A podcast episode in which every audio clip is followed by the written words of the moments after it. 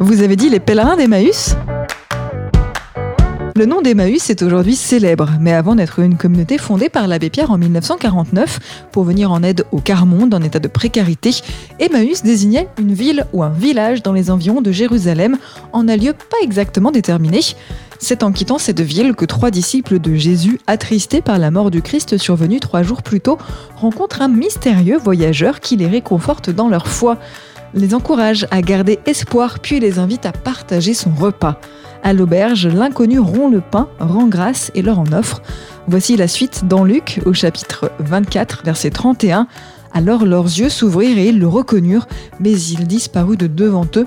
L'épisode des disciples d'Emmaüs ou des pèlerins doit nous enseigner qu'il ne faut abandonner ni la foi ni l'espérance. Extrait du livre Expression biblique expliquée de Paul Desallemands et Yves Stalloni, paru aux éditions Chênes.